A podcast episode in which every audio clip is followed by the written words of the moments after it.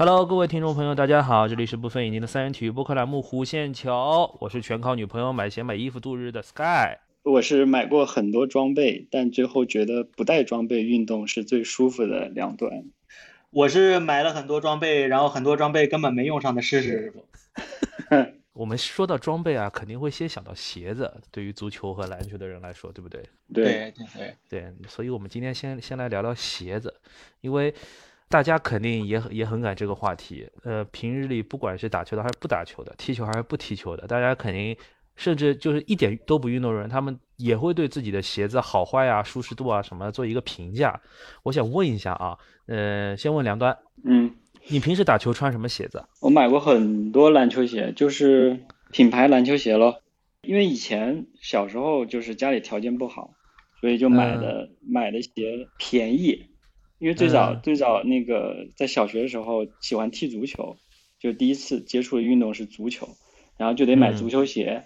然后还记得那时候我妈就是给我买一双回力钉子鞋，底下还是那种黑色的胶底的那种钉子鞋。是然后那时候还挺便宜，我记得二十一块钱一双。嗯当时买买那双鞋，然后我就一直穿，因为也没有别的鞋可以穿，就一直穿它。就即使不踢球也穿。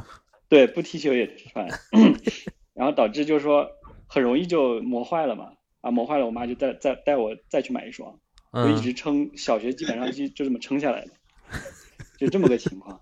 后面长大了之后打篮球，对吧？对，后来就六年级，因为看那个《灌篮高手》，就去打篮球，喜欢上篮球了。在高中的时候，那时候特别喜欢那个看 NBA 嘛，然后那时候两千两千年左右，大家知道我年龄了，两千年左右那个喜欢那个当时麦迪特在 NBA 特别打得特别好，然后他那时候阿迪达斯给他出的签名鞋，就 T Mac 一和 T Mac 二，真是非常让人羡慕的一双鞋。然后当时因为哦没有条件去买真鞋，太贵了。有一次有一个朋友说，哎，有个老板有有有鞋，你要不要？然后我说什么鞋？他说 T Mac 二。然后我说，哎，多少钱？然后他说一百多。我说好啊。然后我就去了，去了之后，然后先把钱给那老板，最后那那个老板说鞋鞋还没到，你得过一个星期再来拿。就是嗯两千年的时候是这样交易的，就是你得先把钱给老板，然后一星期之后才能再去老板那儿拿到鞋，然后最后最后拿到鞋，拿到鞋的时候还是一双大码的，大了一码的鞋，大了一码的鞋。对，我就穿那双四十二的 T Mac 二，在在在高中里打篮球，小学就穿四十二的。没有没有，高中高中，啊，嗯，所以对于鞋的情节来说，每个人都不一样。我记得《灌篮高手》里面樱木花道穿的应该是 AJ 吧对对对，嗯，？AJ 的鞋子我现在行情不大清楚，他他们一双鞋大概多少钱啊？那起码一千五了，或者是一千几以上了，反正大一千了，有受到现在这个新疆棉的影响吗？基基本上并没有正代的话。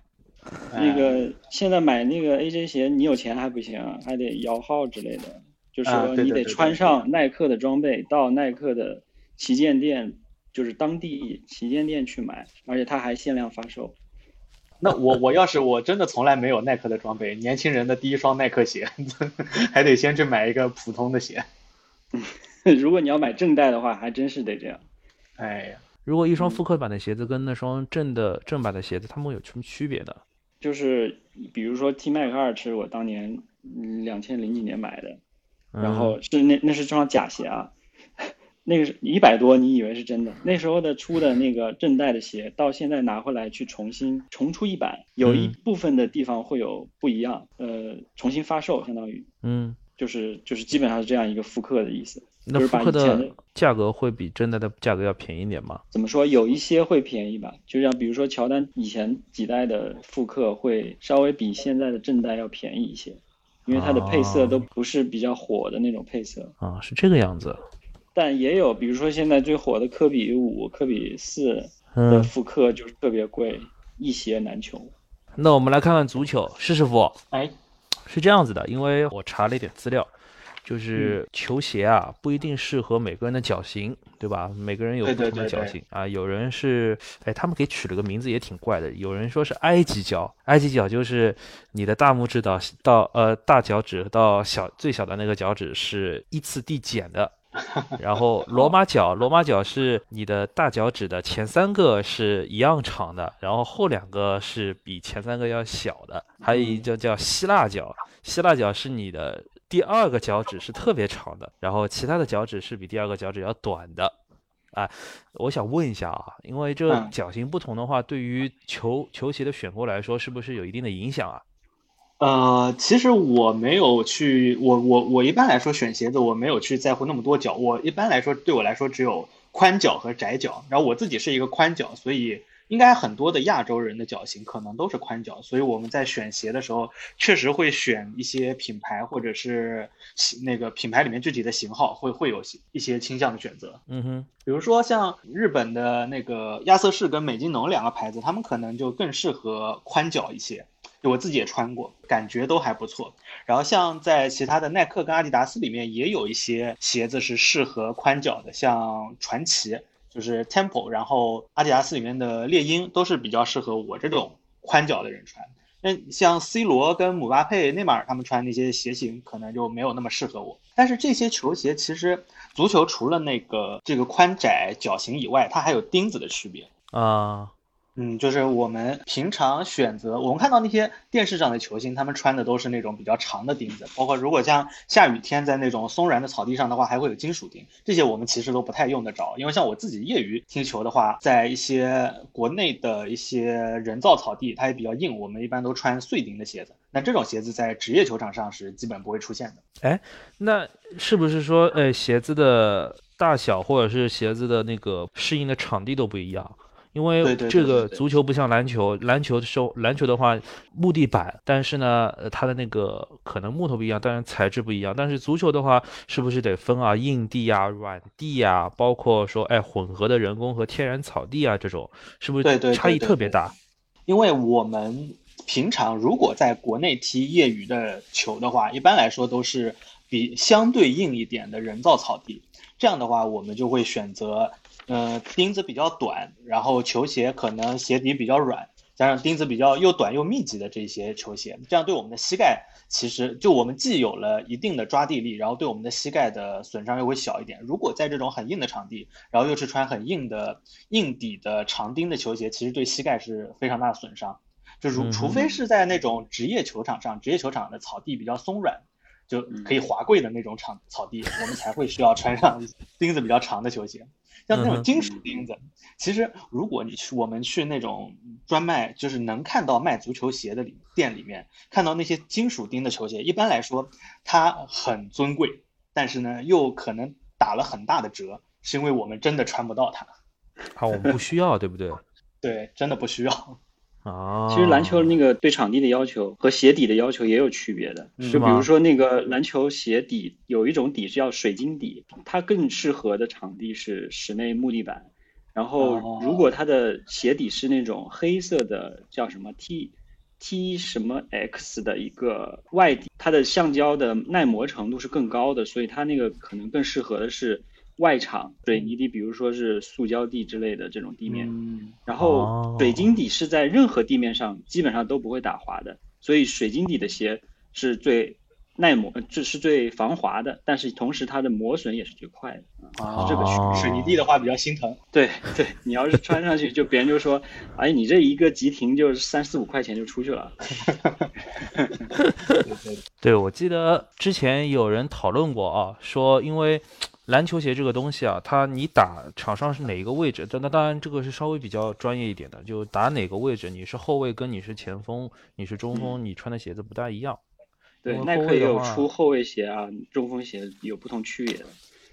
那也就是说，哎，比如说我买了一双勒布朗的鞋子，然后勒布朗穿那天打比赛的时候，正好跟我穿的是一样的鞋子。嗯哼。那那是不是就证明说，哎，那个我跟他这个鞋子除了尺码不一样，其他都是一样的？会有会有球员的 P 一定制版，就比如说他的配色和个人 logo 会在球员 P 一的定制版上出现，然后你的试售版、大众版就不会有这些特殊的定制的一些。然后还有一个我想说的点，就是在在 NBA 球场上，两个球员如果是不同队的，这个球员是一个有签名鞋的球员。另一个另一个球员是一个普通球员，如果他穿了对方签名鞋球员的鞋，嗯，那签名签名球星就会有一定的心理优势，对他来说，就是说你啊，就就就你是我的迷弟，这这这这个意对思。，大致这个意思。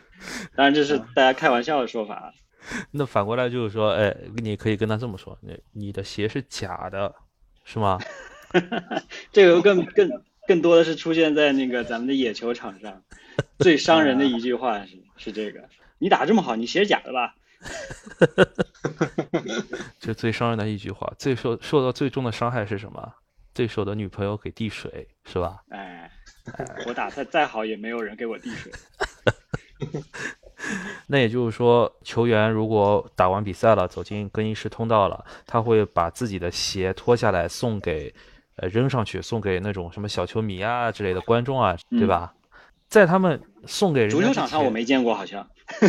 哎，足球场上见过吗？很偶尔应该是，足球场就送衣服比较多，对，是球员跟之球员之间送衣服，对吧？但也也有球员会把那个球球衣就是脱下来直接往观众那边扔过去。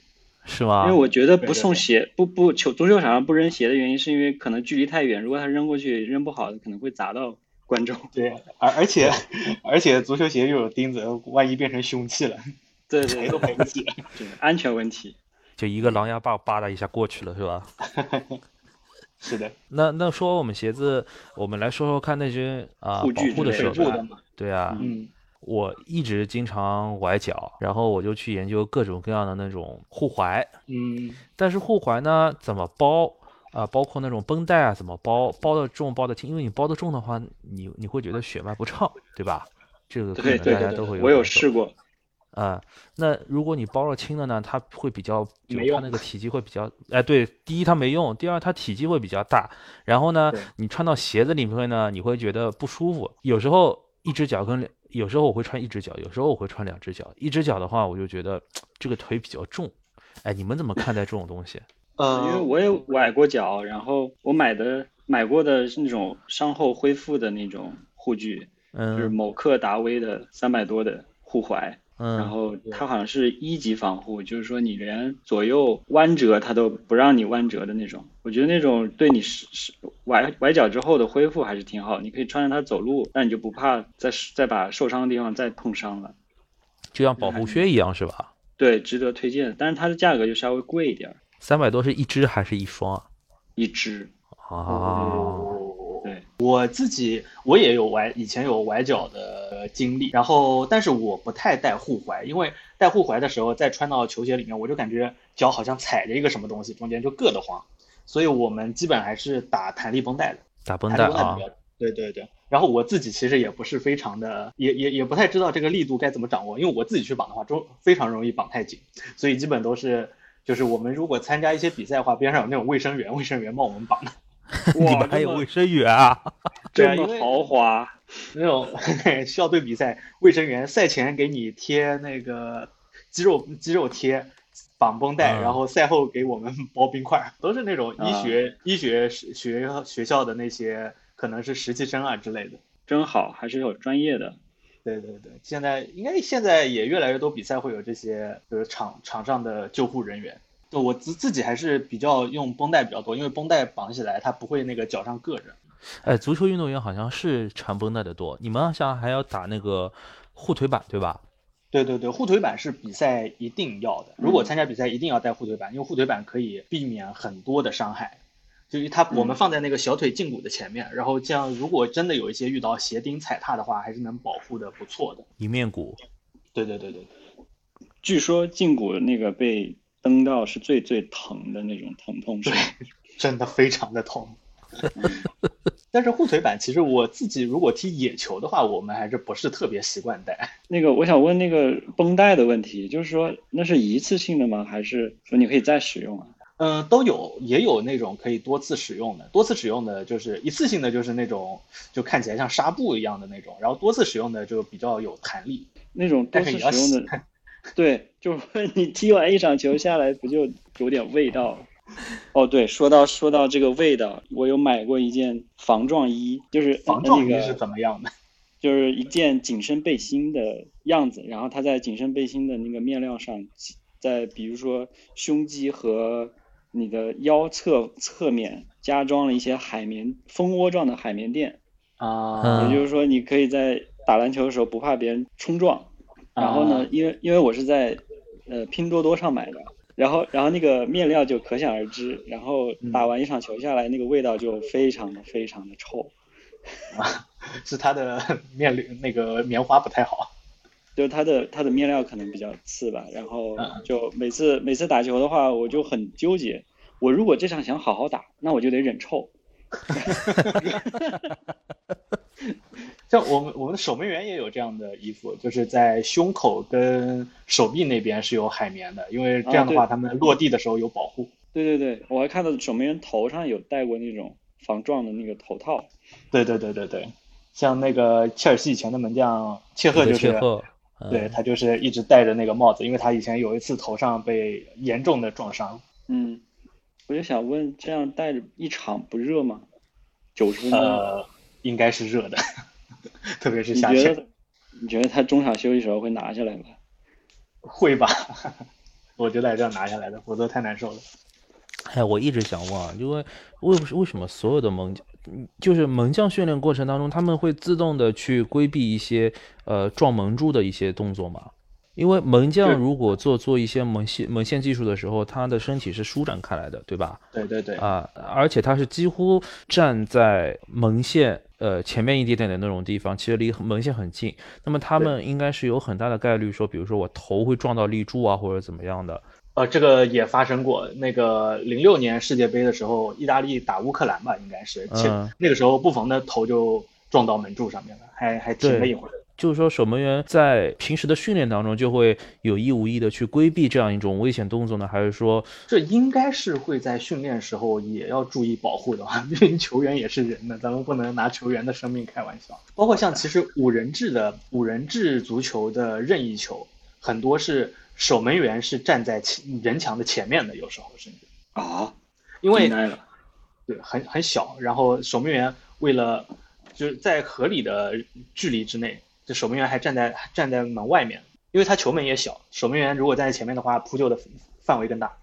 我们换过来继续说装备吧？说到球衣，就是说我们会经常自己组球队打比赛，然后会直接嗯去网上买球衣的那种，直接印自己的号码。啊然后我有时候觉得，有时候觉得那些印号都挺挺容易掉，对，就一洗就掉了，然后还挺还挺贵的。我觉得他们印不印号应该是一个价钱，有时候他印号还要多加你点钱，多加你对点钱。对对对，我我们也出去订过球衣，出来有时候印号、印广告之类的，就就就确实要多加一点钱。对，很多很多时候他号码确实会送你，然后要印其他东西再加钱。啊，还有什么设计费？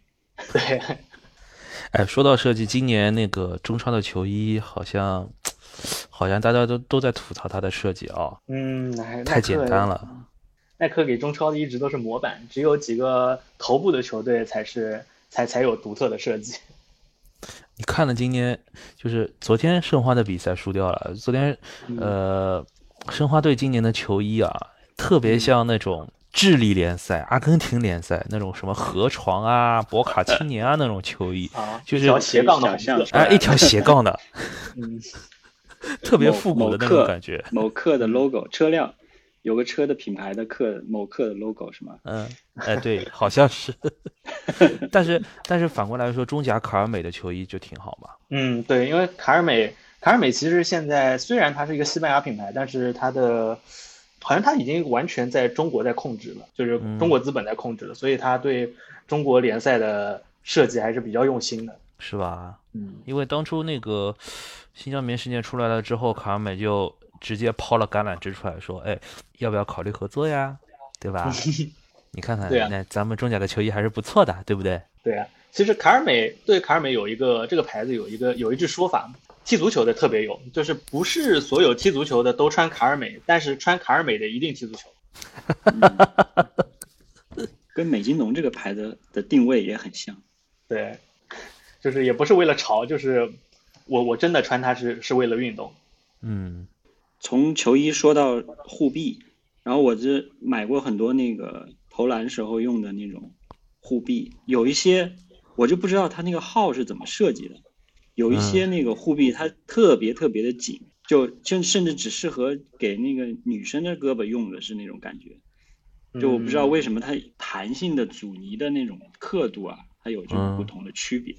啊，就是有些特别紧，有些又特别松，然后穿不了两次那种松的，就直接当袖套在那穿，就搭袖套，就特别好玩。是不是防晒的那种护臂啊？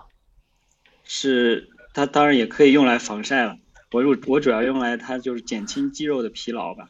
就因为我老婆，我老婆原来学车的时候穿过一双护臂，说是防晒的。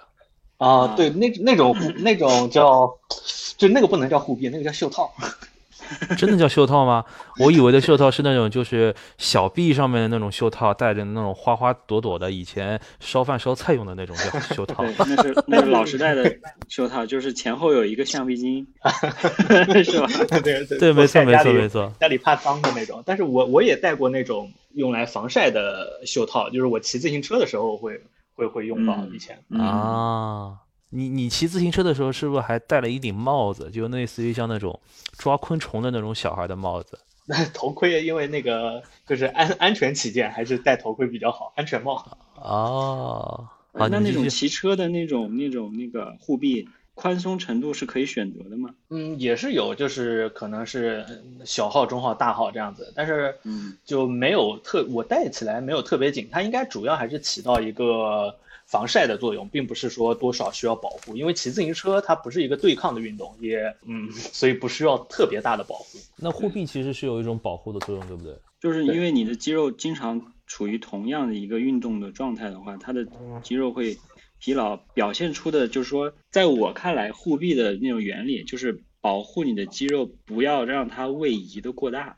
就是你在空中甩手的时候，它的肌肉会有一部分是会，比如说甩出去的之类的。如果肌肉需要克服这些甩出去的多余的负担的话，那它更早的容易出现疲劳。所以护臂的更大程度意义就是在于保护，让它贴紧你的身体去运动，这样它达到你的一种运动表现的提升，是这种一个目的。对，我还以为你想说的是塑形的那种样子，原来是。减少疲劳啊，保护啊，这种更大的那种作用，对不对？包括包括 NBA 很多球员都穿那种长的那种护腿，包括长的护臂，都是主要是这个原因，就是减少肌肉疲劳。你记得你记得 The White Tower 的穿的那那些护臂吗？在魔术队穿的护臂，在火箭队穿的护臂，全都是那种就是他他那个护臂上面纹的都是一长条线条的感觉，是吧？哎，对，呃，像大骨头棒子那样的，就是进击的巨人。就看着很吓人那种感觉，嗯，会有威慑的作用吗？嗯，对对，不懂的人来说确实。那个，我还想说的就是，你们有没有买过那种护指？比如说打篮球的时候容易手指被戳嘛，然后手指会，比如说脱臼，然后会有一些，比如说，呃，毛巾啊，带弹性的布料做的那种护指，就套在一个手指头上。让手指的那个呃不会反关节弯折，然后我就觉得这些作用不太大，嗯，就是它不不太能控制你的那个手指的，就是根部的运动，它只能控制你关节手指关节的运动，然后有时候还会影响投篮。哎，对，对。我刚刚想说嘛，嗯，像足球的里面也也有用过护，但是不是护指，像五人制足球的守门员，他是不是戴那种一般的守门员手套的？嗯，他就是用那个小绷带把手指的关节给缠起来，因为这样球过来力量大的时候，你也不会就吃萝卜干这样子。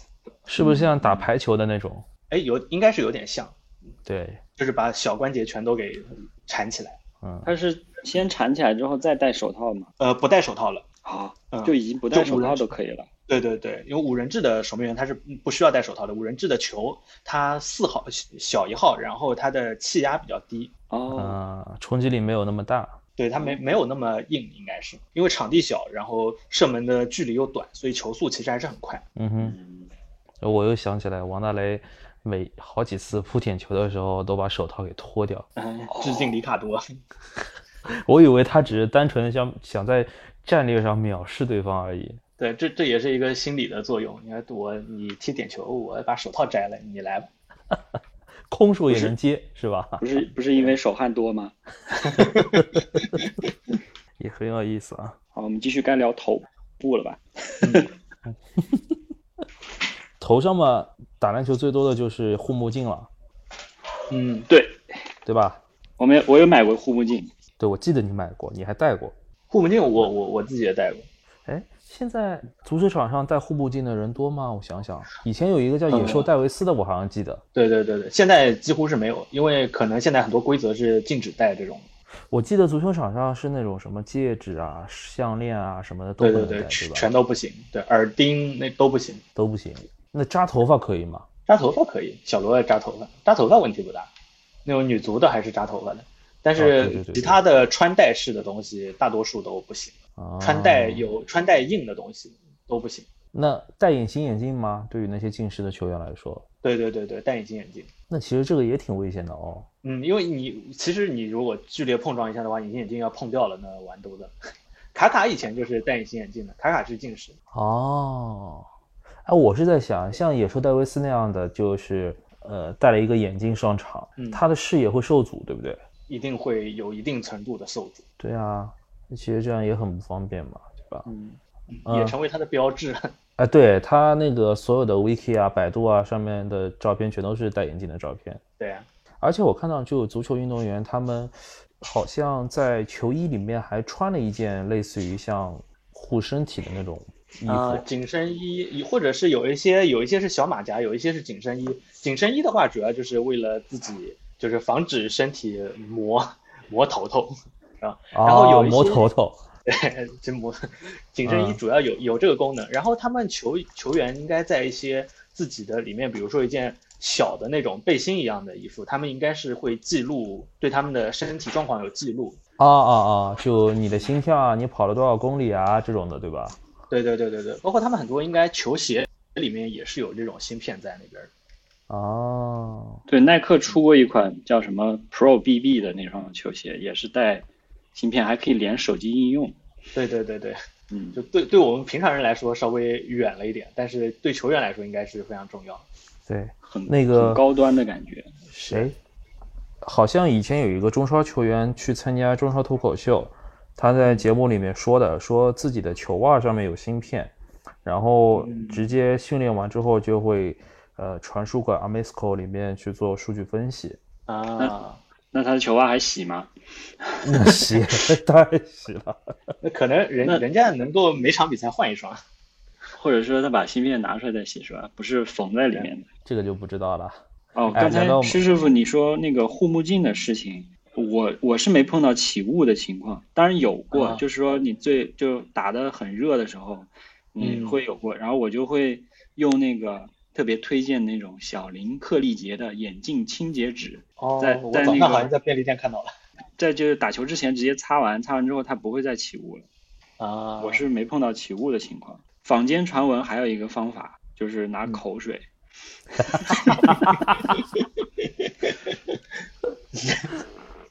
虽虽虽然是闻嗯戴眼镜上的东西不一定闻得着，但是心里总是有点憋屈。对你敢不敢敢不敢涂也是个问题。这涂也不用涂了，直接拿眼睛过来舔一圈就完了。你们太过分了。对，刚才说到袜子，其实那个球员很多球员在袜子上面也有不一样。我我们自己有那个，就是现在应该是这几年才出来的，有防滑神袜。哦，好像见过。篮球有吗？对，就是在那个对，在那个脚底下面有橡胶的贴片一样的，就是阻止是它在鞋子上面滑来滑去。对是，更多的是在练瑜伽的装备里看到这种袜子，啊，而且是五指的分开的那种，五根脚趾都都分别穿一个地方，顶上有橡胶贴片防滑。对对对对。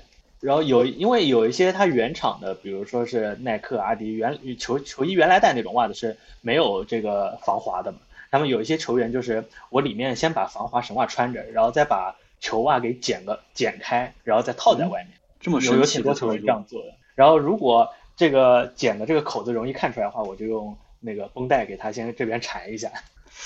他哦，他也就是说不愿意穿两层，但是呢必须穿那双长袜，对对对对所以他只能这么干。对，那为什么没有那种直接贴在长袜上的那种橡胶贴的袜子？嗯，因为可能是这些球衣的，像这种耐克、阿迪啊，他们这种厂商可能还没有做神袜的就他们还不能穿别的袜子，因为赞助合同的问题。对对对对对，就是我这个跟我球衣配套的袜子，我必须穿在这儿。嗯，所以我们看到，就现现在啊，所以就随着科技进步，那种装备上的东西智越来越多，越来越智能化，对吧？嗯，对，哎，说到这个智能化，我又想起来一个东西，就是这个东西要要施师傅来好好讲一讲了。来，我们来说说 Switch 吧。哦，游戏少年，所以其实蛮这个好玩的，还有体感游戏。哎，你你你你你介绍自己的时候说你有好多装备都没穿是吧？就是我我有很多买过很多装备，但是最后很多都没有用上。你包括 Switch 吗？哦，那没有，Switch 我是还是爱玩的，但是 Switch 要是有好的游戏我就玩。Switch、嗯有一些游戏买来确实也没有没有太多去玩，比如说健身环，我买来以后新鲜了一下就没有再玩了。是吧？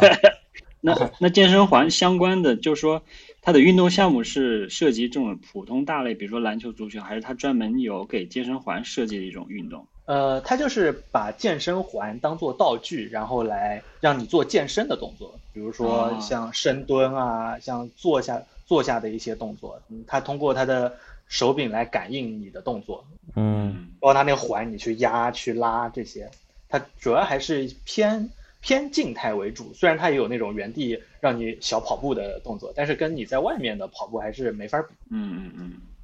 所以你在做你做过 Switch 健身环最激烈的运动是什么样子的？它它倒真的不是特别激烈的运动，我我我玩了，我把第一关玩掉了，后面我就基本没有怎么动了，我只是把那个环，就是那个一要压，它压一下，然后它它会告诉你，哦这个动作好，然后再下一下这种，这样子。啊，这样子，然后但是它的它可以选难，根据不同的人来选它的强度，然后我选到的强度应该还是略微偏高，所以我要压三十多下，嗯，所以每次压完以后哦好累。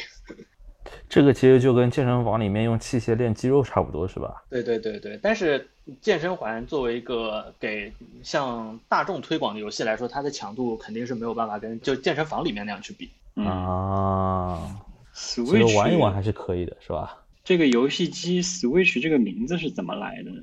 嗯，呃，Switch 因为从那个应该是从他们创始人或者是任天堂角度来说，Switch 我们就英文的意思就是转换嘛。嗯但是 Switch 呢，它又是一个掌机，它又可以作为一个主机，所以它应该是像在大屏就掌机和主机之间可以无缝的去转换这样。因为我们以前就是拿掌机就是拿掌机玩，拿主机就是一个大的，然后接着电视玩。像现在呢，它有一个底座，然后你直接插进去就可以在电视上玩，一拿起来马上就可以在手上玩。哦，啊，对，这还挺好，就是说一个新的新的呃玩游戏的形式，不拘泥于某种设备了，对用一个设备可以代替。是的，智能设备里面，我接触的跟运动有关的，我之前买过一个威尔森的智能篮球，嗯，它可以智能什么？就是我是在我当时它国内还买不到，就直接美国官网直接放到公司，然后我直接去那 拿到的。然后那个是一个它的它是有一个呃附带的 app，你可以装好之后用那个球一旋转。就把它抛到空中一旋转，它就可以跟你的手机蓝牙去匹配，就连上了这颗球，相当于。嗯然后，然后你连上之后，你做一个投篮，比如说把球扔出去，如果它能进篮筐，它是可以侦测到它真的进去了的。就是说那个篮筐的要求是必须有框有网，它能侦测到球会过网的那一下，然后它能判定你是球进了。然后我去试验了几次，觉得它的判定还是很准的。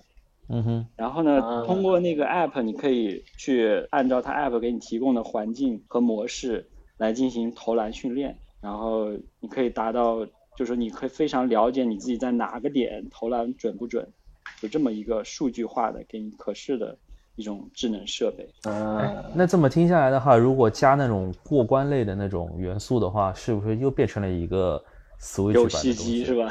对对对对，对是，对，因为之前在那个一八年还是一九年的时候，HomeCart 有一个有一个 App 是纳什跟哪家公司来合作，呃，直接推出了这么一款软件。这款软件只要你设定好你的篮球场情境，呃，它会自动监测你的投篮点和投篮的进和不进。我也用过这款 app，我在那个呃公司用的是那种小的篮筐和篮球，就比如说那种 NBA 出的赠品的那种篮筐篮球，然后那个球都是都是可以捏的那种，一只手捏得住的那种软球，它都可以侦测出来你投进了还是没进。哦，就是说它的大数据能力做到了极致，就相当于你是随便拿一个东西是圆的，往往篮筐一投，那它就能侦测到底进还是没进，这还挺好的。后来我没用的原因是因为它后来联联网的时候要翻墙才能使用，嗯哼，啊，所以所以在国内就用不了了。我想起来了，你那个是当时你还用的是 XR 对吧？嗯，然后那师傅足球有没有？呃，好像我倒是没有用过这样的东西，但是在那种我在商场里面见到过那种练传球的那种，就是把你人放在一个圆心，然后周围有个周围就是一圈一圈感应的板，那个板上有灯，左前方的一颗灯它亮了，然后你就踢球传球往那个板上传，然后它才会弹回来，然后可能你到时候再变右边那样来练你的反应，包括你的传接球能力。哎，我好像记得啊，当初是 C 罗还是梅西啊，去参加日本的一个综艺节目，就弄了一个自动发球的那个机器。然后呢，啊你的目标是一面墙，这个墙被分成了四乘三的一个十二个板，嗯你要在一分三十秒之内，好像还是一分钟之内，呃，把所有的十二个板全都踢掉。这其实是一个很难的动作，就特别说踢到最后一块板的时候，哎没有拿捏度了，这个基本上就要踢很久了。给我感觉是保龄球的那种，最后一个竖着的皮儿，哎特别难击到，啊是不是？对对对对，现在是不是还有那种就是网球的自动的发球机器也是？那种自动发球机器，足球、篮球应该也可以共用。练守门员的时候，好像经常有在用。篮球里面有投篮机，在篮筐下面竖个网，然后啊球进到那个网里，然后通过机器再弹射出再发出来，发到你手里。对对这个跟我们在商场里面的那个投篮机是一样的吗？这个就区别就是一个是让它自己滚下来，一个是用机器发给你。挺有意思的。简化版。房间里的小伙伴有谁想要聊一聊的话，可以申请上麦哦。哎，我我挺其实挺想挺想了解一下，叫足球和篮球的这种鞋子啊，那个这种面料是不是很有讲究啊？应该是有的，在顶，但是足球鞋在顶级的球鞋上面，应该才会特别的体现出来。像有一些有一些球球鞋，它上面有一些什么细小的颗粒啊，说起来可能给可以给射门增加一些什么，但是在我平常的里面，我自己是感觉不到啊，但是也都是在那些最顶级的球星版本的里面才有这些真正的用到吧。我自己踢球的时候，我买了一双英宝的鞋，嗯那双鞋子有一个毛病，就是你踢的时间长了，幅度大了，它的那个脚板跟这个鞋底啊，就跟鞋面它可能会有一个错位。对我整个人的脚是往外翻的，是不是？如果球鞋的面料稍微紧一点的话，它就不容易这种动作变形或者怎么样。这个跟那嗯个球鞋的那种设计也有关系，就是说它的有没有防侧翻，包括鞋底的深度，它底下像那个现在网上有很多鞋评的那种节目视频，嗯然后就会讲到这些，就是说你怎么去看一双鞋的好坏，包括它的那个鞋底，它有那种缓震科技，包括缓震科技的有没有上包，它的上包就是对它的防侧翻是有非常重要的一点。如果它有上包的话，就是比如说凸出来一点儿，那它对你的整个鞋面的支撑就会比较好，这样你的脚就不会翻出去。哦，那你们知道打橄榄球的人穿的是什么鞋子吗？他们是有专门的那种美式足球鞋是吗？因为以以前我们我学校里面有英式橄榄球的校队，他们是穿我们的足球鞋，可能也是因为那种橄榄球专门的鞋子比较难买。因为英式橄榄球是无接触的，对吧？传统英国橄榄球应该是非常，甚至没有保护设备的，就是对对对肌肉没有冲撞是很剧烈的。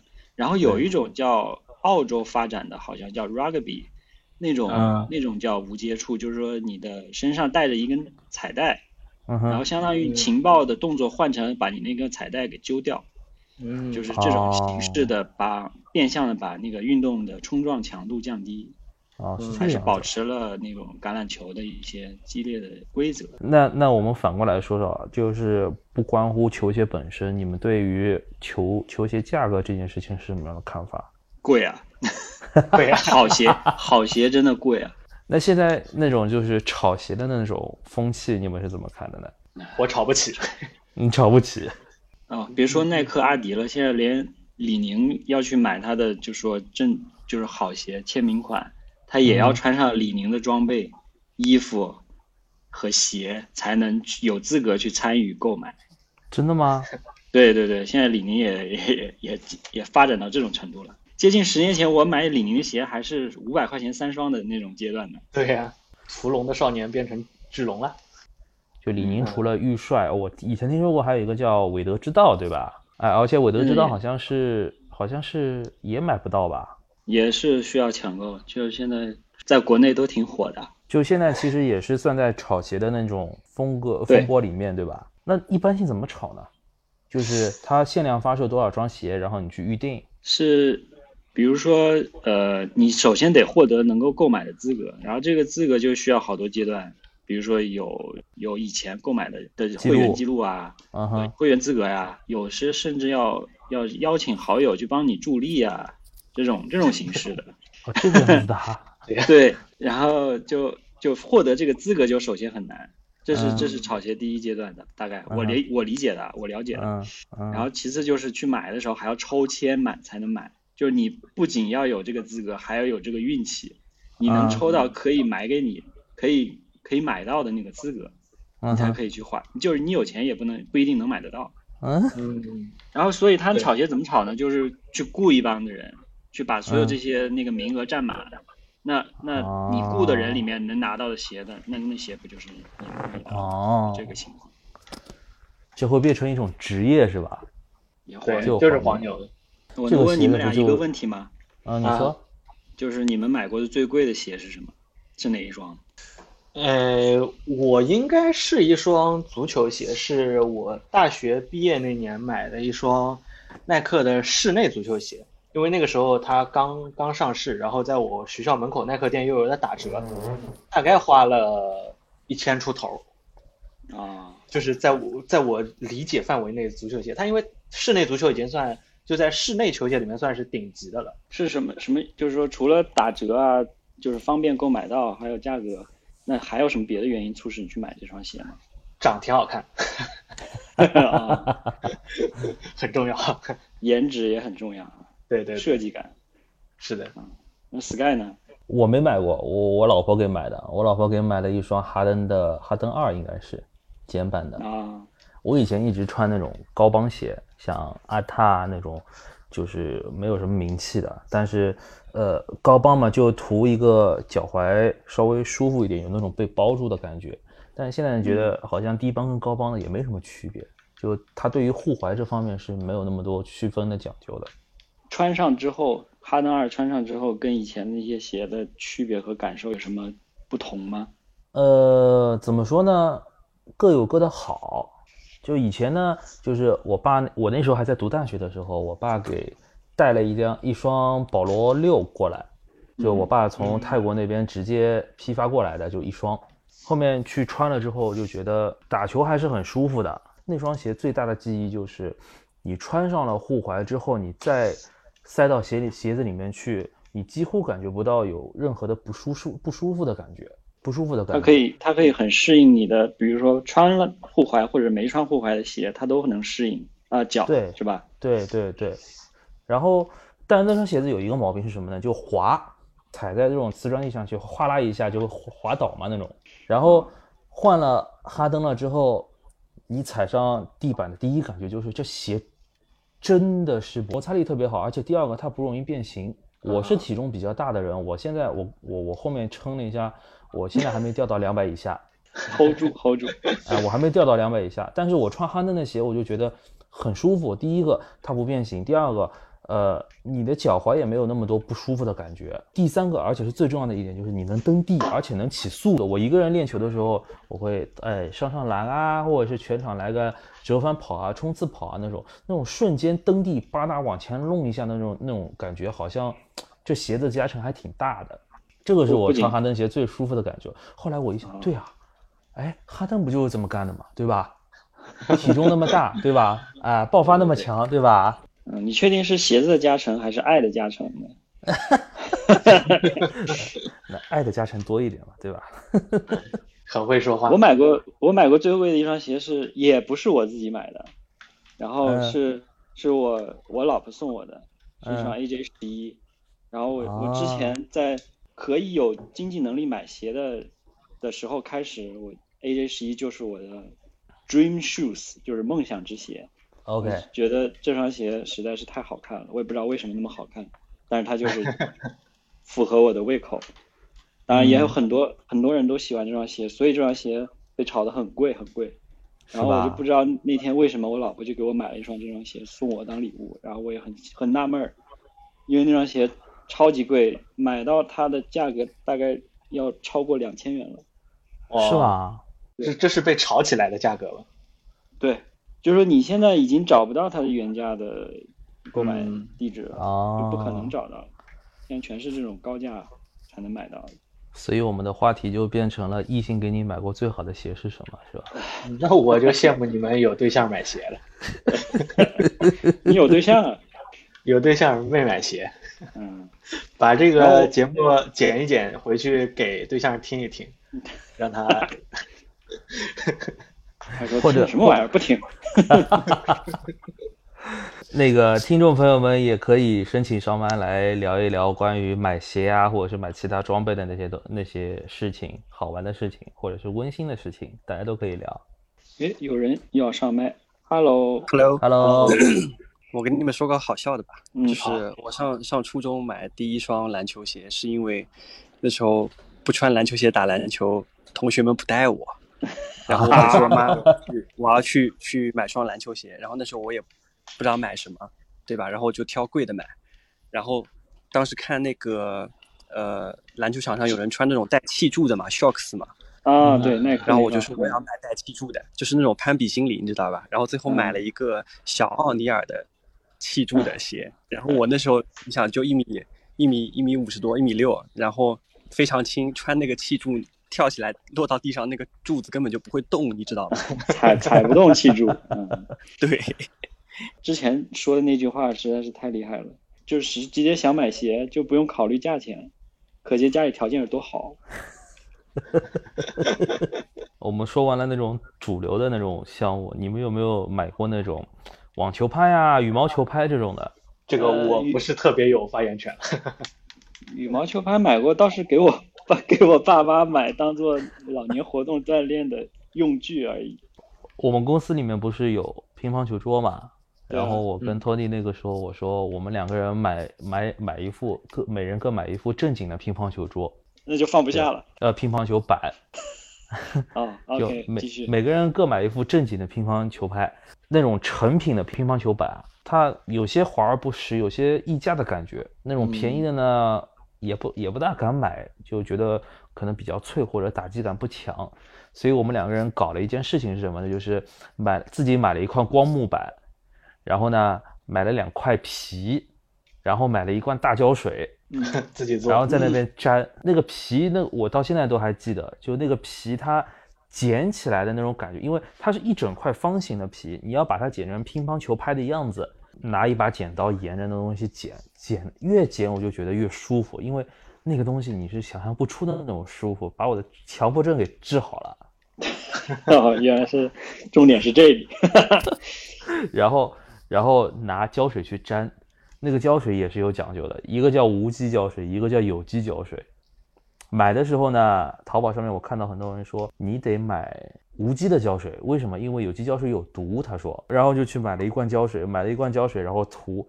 这罐胶水现在还放在公司里面。前一段时间那个我的电脑桌那个板上面的那个封条给掉下来了，我还拿那个胶水去涂了一下，我发现那味道还是一无既往的大。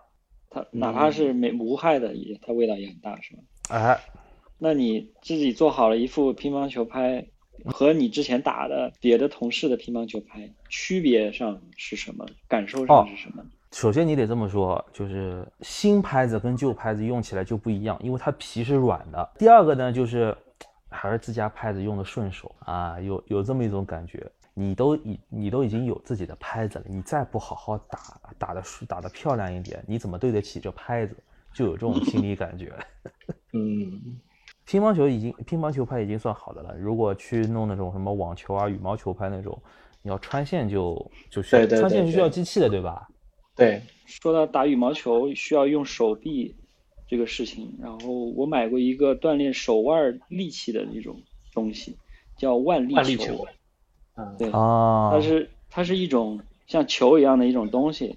刚开始你里面有一根抽绳，你使劲一抽，它里面的有一个类似于球的东西，它可以转起来，并且可以随着你的手在外握着那个万万力球在旋转，它里面的那个东西的重心会改变。然后，如果你能掌握到那个重心改变的规律的话，你可以让那个球越转越快。这个时候，它会产生更强大的力气来控制你的手腕，你就要需要产生相反的力去把这个对，把这个力给抵消，并且控制这个外力球整体的平衡，然后这从此从而达到锻炼你手腕力量的这个目的。我觉得这还挺有意思的，我当时买了一个。好像是好像是挺好玩的，因为你那个球转的时候还会发还会放光，对吧？对对对，对里面有小电机，就很像小孩的玩具。那是再放一首《爸爸的爸爸是什么》。人家才没有那么幼稚，人家直接给你搞一些计数器之类的，让你让你 让你直接达到一些达不到的目标。就比如说 你转多少块啊，可以可以转到每每秒多少转速啊之类的。哎，你们用过那种就是绑在腿上的那种负重的吗？负重跑步的那种铅块啊，或者是沙袋啊这种东西，沙沙袋我还真没袋我初中的时候用过啊，嗯好用吗小时候我我觉得一般般，因为我们初中是那个我我初中的时候，我们做广播操的时候要我们带着沙袋子，哦，啊，学校要求？对学校要求每个人都有两个沙袋。我的，他是为了卖沙袋吧？我太过分然后了，你。所以我我们做除了那个时代在召唤以外，还还有一套那个手上沙的沙袋。在召唤，有一套专门的手上的沙袋操。我的天，这个这个这个好像不多见啊。啊，这我第一次听到，哎，太厉害对，了。我也第一次听到。我是买过沙袋的然后那个长大了就觉得那玩意儿太没用了，它会是吧它它会影响你的运动表现，就是你本来本来能跑到这里，但实际上你停不住，因为你的惯性比以前大。我小时候我看那个就是八几年体香港拍的那种少林的电影，像大鹏大师啊那种，哎，他们那个时候不是就是电影里面会有那种情节嘛，一单肩挑两桶水，然后在梅花上、梅花桩上面走龙珠里面也有这样的情节，啊，还有一个对对对就是对还有一个就是在你在你的脚上面绑上一圈沙袋。然后让你去练沙坑，跳上跳下，跳上跳下。到了最后武功大成的时候是什么样子呢？就是两三米高的深坑，呃，去掉了你是脚上的沙袋，你就会 biu 一下就窜上去，像轻功一样，就是说明你轻功练成了那种。所以搞得我搞得我特别想去买一把沙袋。是是可以这样说，就是说你绑着沙袋都能跳出坑来，那你可以嗯想象一下，你拆了沙袋之后能跳成什么样？啊，对，就是这这个意思。对对，就是这个意思。所以我就去买了两个沙袋绑在脚上面，然后用它练跑步。然后呢？没然后了。我总感觉沙袋老是晃来晃去，可难受了。哎，对对，还会漏沙，有时候。对啊，固定不好，而且你绑的地方，像以前的那种沙袋，它没有防护的那种东西，你绑的地方就勒出一条印子来，也很难受。啊，对对对，是的没错。那说完了以前这种老旧的器材，我们可以说一说现代化的器材，比如说跑步机呀、动感单车呀、划船机啊之类的这种。我买过一个踏步机，不知道你们有没有见过？原地踏步哦，我我知道那种东西，嗯，我知道那哦哦，我觉得它也是特别交智商税的一个东西。个，我家里也买过。哎哎呦，那个不是那种什么小区花园里里面的那种那个对吧？那那是另外一种小区的那种那个那个福利彩票建的那个锻炼器械，那个是前后嗯走，它是没有阻啊阻尼的。对然后踏步机呢是有两个脚踏板，你见过嗯勒布朗做的那种登山机，你见过吧？嗯。嗯然后就是把上面那些工具去掉，它只留下面那个踏板，就是你哦，相当于像假假装让你感觉在登山一样的感受，就是你用你的重力往下踩，然后那个机器会会慢慢的下去，然后你再换另一只脚。嗯。然后这种机器用到后来，由于它的润滑油越用越干，它会发出异响，然后每次你锻炼的时候，你的异响就充斥着整个屋子。现在还有那种可以折叠的，就是把它放起来很小的一个跑步机，嗯，但我没有用过，我觉得会在家里面吃灰。